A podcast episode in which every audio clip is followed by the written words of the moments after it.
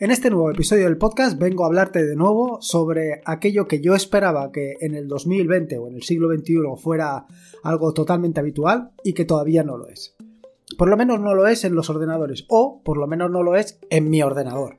Y es el tema de las contraseñas. A mí todavía me resulta, pues, como te digo, verdaderamente sorprendente que en pleno siglo XXI todavía tengamos que andar lidiando con contraseñas. Contraseñas que pasa un poco como con la comida que si bien el aceite de oliva hace unos años era algo terrible, hoy por hoy es lo mejor de lo mejor. Pues lo mismo pasa con las contraseñas. Si hace unos años eh, tenías que utilizar contraseñas que combinaran letras, números, caracteres alfanuméricos, mm, mayúsculas, minúsculas, puntos, hoy en día lo que te dicen es mejor utiliza palabras que sean más o menos sencillas de memorizar y suficientemente largas. Cuando en realidad, pues todos los años terminas por ver alguna noticia donde te dice que la contraseña más utilizada es 123456778 o simplemente la palabra contraseña. ¿Cuándo va a llegar el mundo de la biometría a los ordenadores? Sí, probablemente ya habrás visto algún ordenador que utilice la biometría, pero yo creo que no estamos todavía acostumbrados, o por lo menos yo no lo estoy. Claro, que mi, ordenador hasta hace poco no tenía ningún medio para el desbloqueo mediante biometría hasta que he decidido pues, ponerle solución y dejar de utilizar mi contraseña una y otra vez para eh, ganar derechos de administrador cada vez que quiero hacer sudo en el terminal. Así en el episodio de hoy te voy a contar un poco sobre esto, sobre el tema de cómo desbloquear tu ordenador con tu huella dactilar.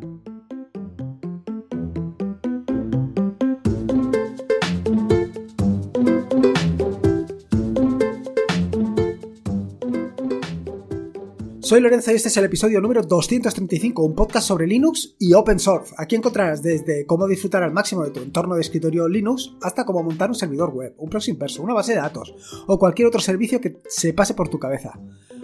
Vamos, cualquier cosa que quieras hacer con Linux, seguro, seguro que la vas a encontrar aquí.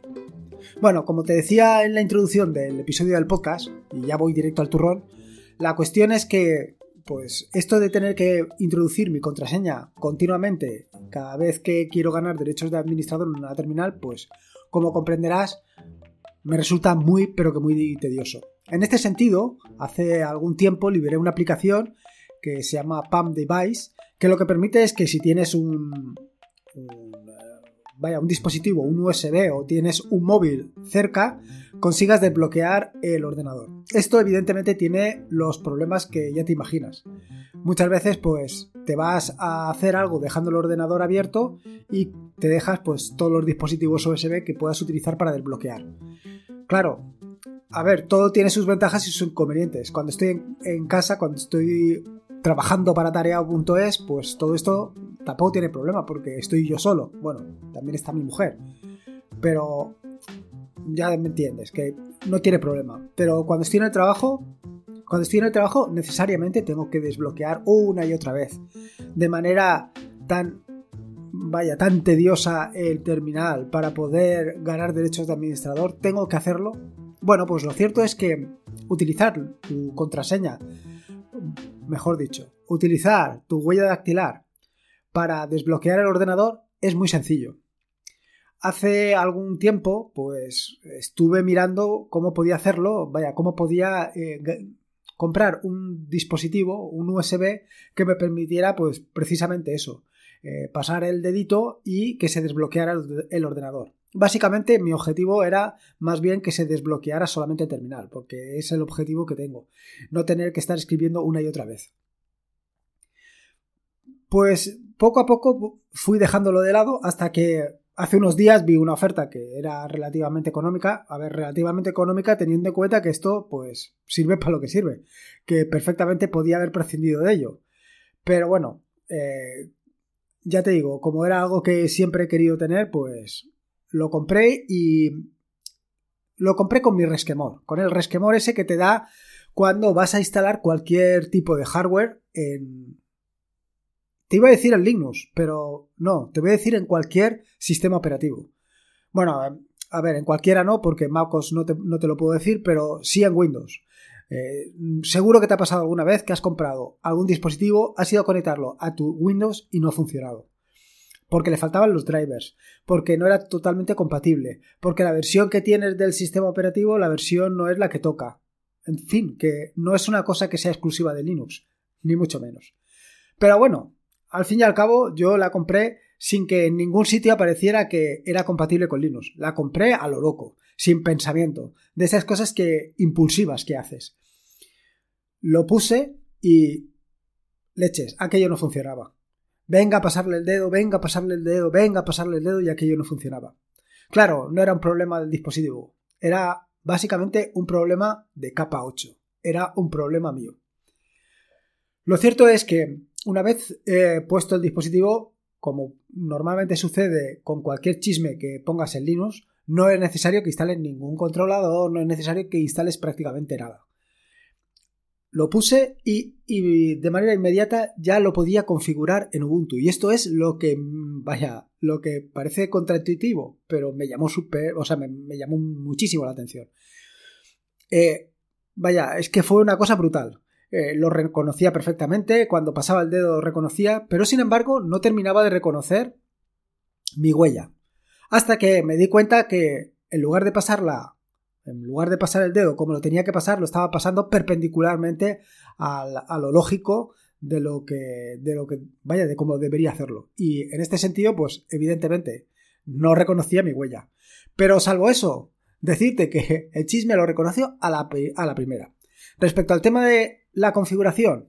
Bueno, eh, la configuración de la detección de huella dactilar está perfectamente integrada con Ubuntu. Supongo que con el resto de eh, distribuciones funcionará exactamente igual. Yo te estoy hablando de, Ubuntu porque, vaya, porque básicamente es con quien lo he probado.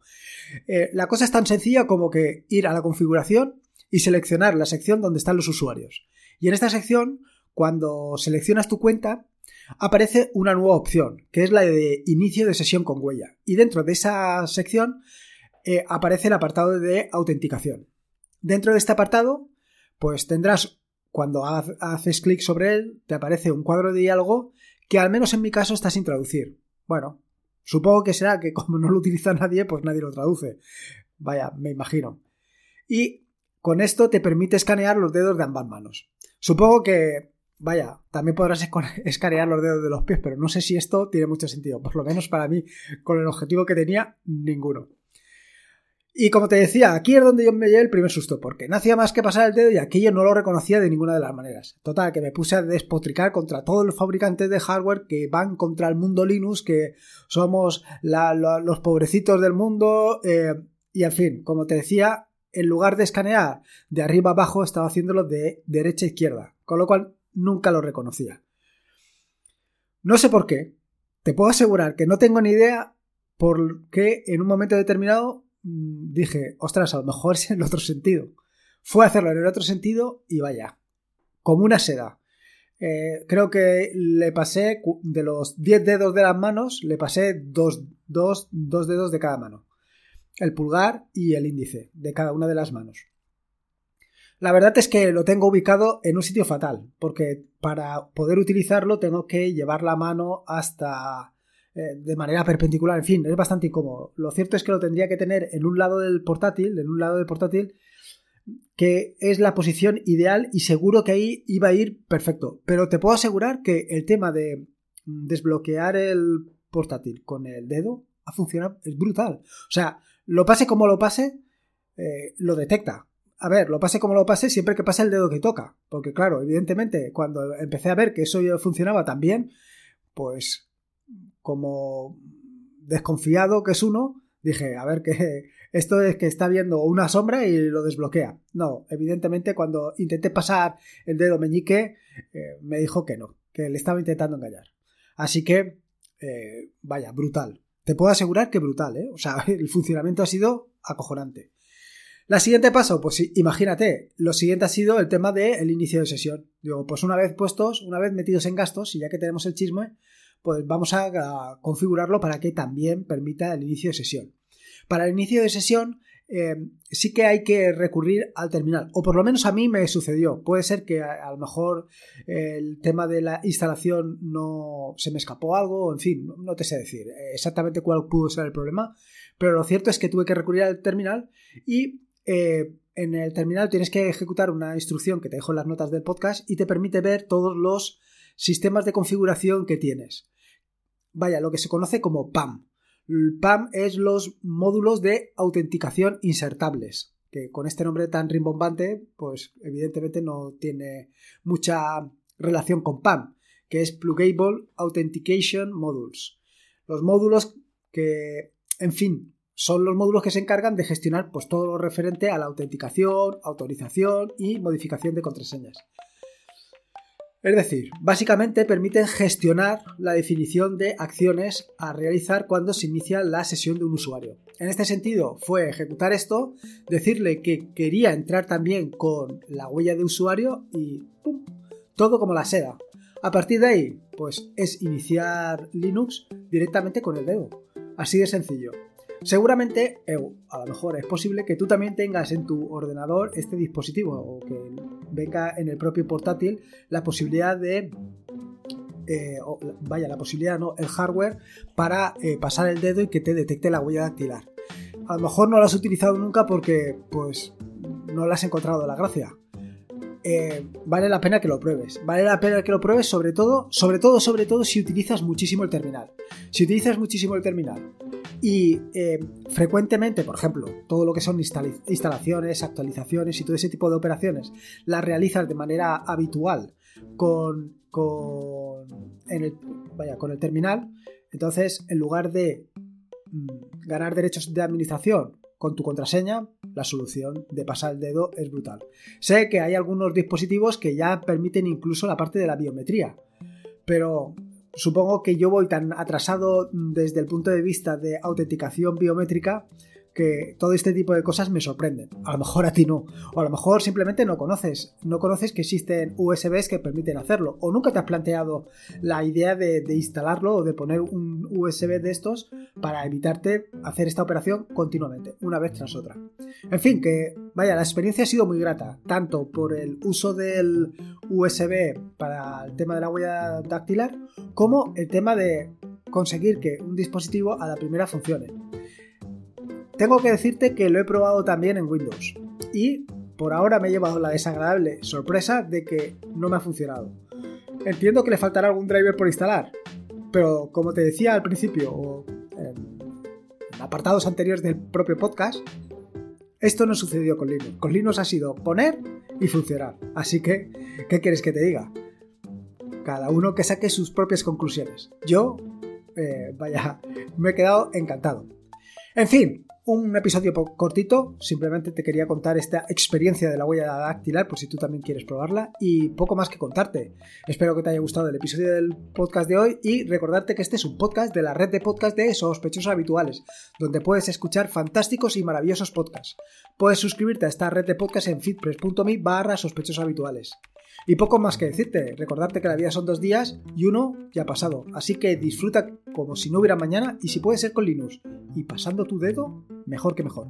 Un saludo y nos escuchamos el próximo jueves.